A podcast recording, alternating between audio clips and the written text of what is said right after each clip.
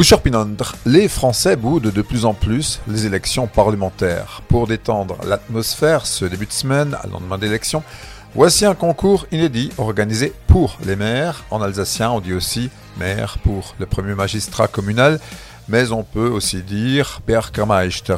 Le site Curiosité juridique et notre confrère France Bleu organise le concours de l'arrêté municipal insolite de l'année. L'arrêté municipal Beschluss. Pour participer, les communes françaises doivent produire un arrêté drôle, poétique ou absurde après le 17 mai 2022.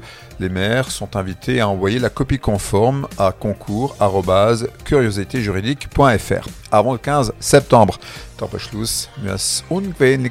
On attend de l'insolite. Alors pourquoi ce concours? Eh bien pour donner de la visibilité aux communes, surtout les plus petites. Curiosité juridique met en avant Châteauneuf-du-Pape qui en 1954 avait pris un arrêté interdisant le survol et l'atterrissage d'OVNI.